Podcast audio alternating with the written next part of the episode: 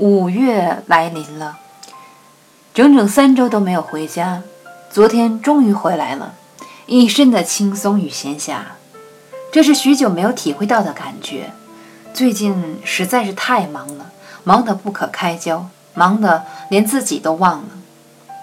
一踏进家门前的巷子，就惊呆了，甚至有些怪怨自己怎么会忘了，怎么连一点期待都没有准备就回来了。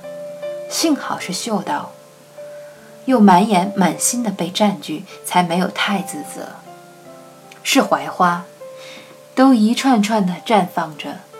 又被这春夏的风吹散的满巷都是，漫天都是。别说我大惊小怪，闺里的风景见得也多了，可没有一样能像家门外的槐花一般，贮存太多的回忆，太多成长，又在每一次季节变换时，悄悄地叫醒沉睡的我。刚才与父母轻轻漫步在公园外，像个孩子，可是个成人了。可也不知心是怎样的。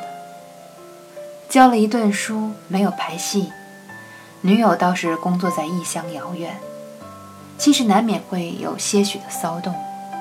不过那天偶遇余秋雨先生，他说：“沉默与放弃，或许是自信的表现。”又想起了波格曼博士说：“重要的是灵魂。”